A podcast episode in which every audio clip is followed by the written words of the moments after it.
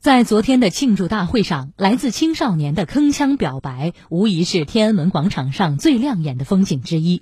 由一千零六十八名共青团员和少先队员代表组成的献词方阵，发出这样的誓言：“请党放心，强国有我。”相信很多人都像我一样被深深的震撼了。嗯，千人献词是在天安门广场举办大型广场活动以来的首次尝试。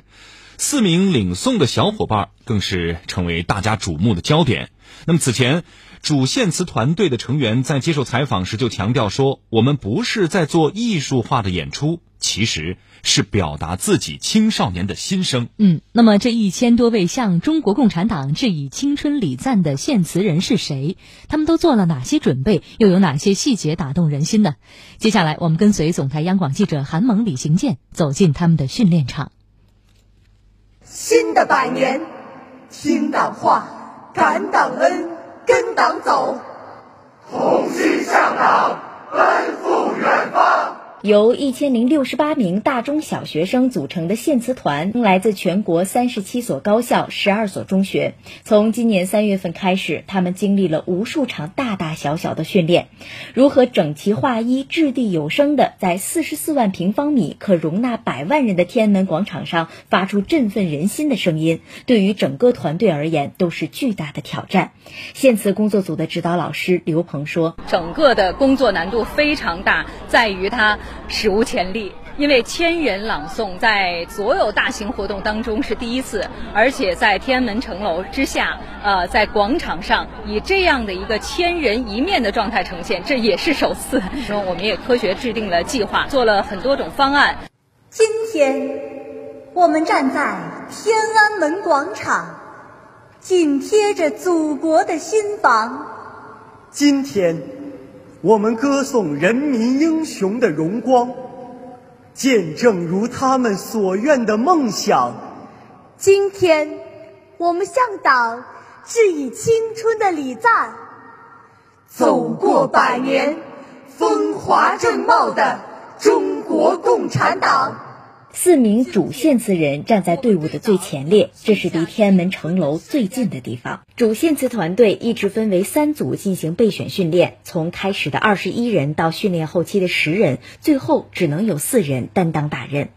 中央财经大学大四学生赵建明说：“站在话筒前的那一刻，仿佛从脚底生出了无限的力量。那我们领诵团啊，一直都有一个口号，我们说团结就是力量，团结才能进步。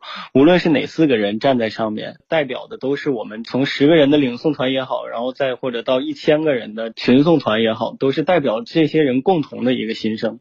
那个时候，真的就是从脚底往上会有一种支撑你的力量。”当你开口的那一刻，一些什么技巧什么的，在我脑海中都没有了，自然而然的就可以把自己最真挚的情感表达出来。一千零六十八人，每个人都有自己的点位，从声音状态到形体动作，从个人表达到团队呈现，都需要在一次次的训练中精雕细琢。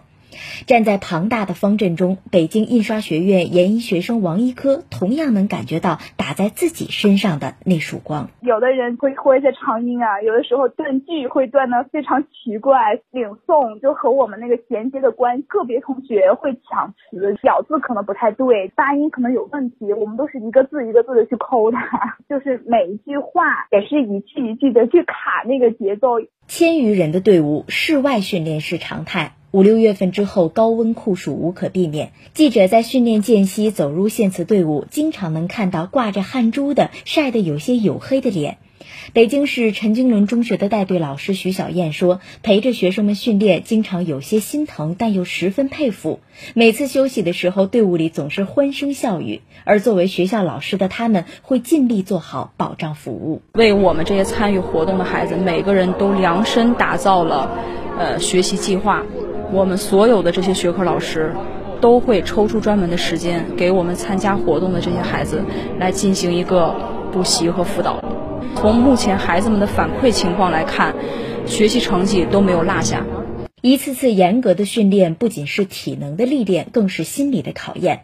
在训练过程中，学生们会随时面临被淘汰的风险。不过，相较于我们这些旁观者的担忧，学生们对此倒十分坦然。是辛苦，但是那个对我们磨练是是一种好事。就是参加了这个以后呢，如果有其他的活动，然后或者说中考、高考要要那个熬夜复习的话，都不会觉得苦了。就我先跟我爸妈说了，他们俩都知道这个这个活动的重要性，都特别特别开心。他说那个这个你可以感觉荣耀一辈子的那种，然后我也觉得特别特别开心，就。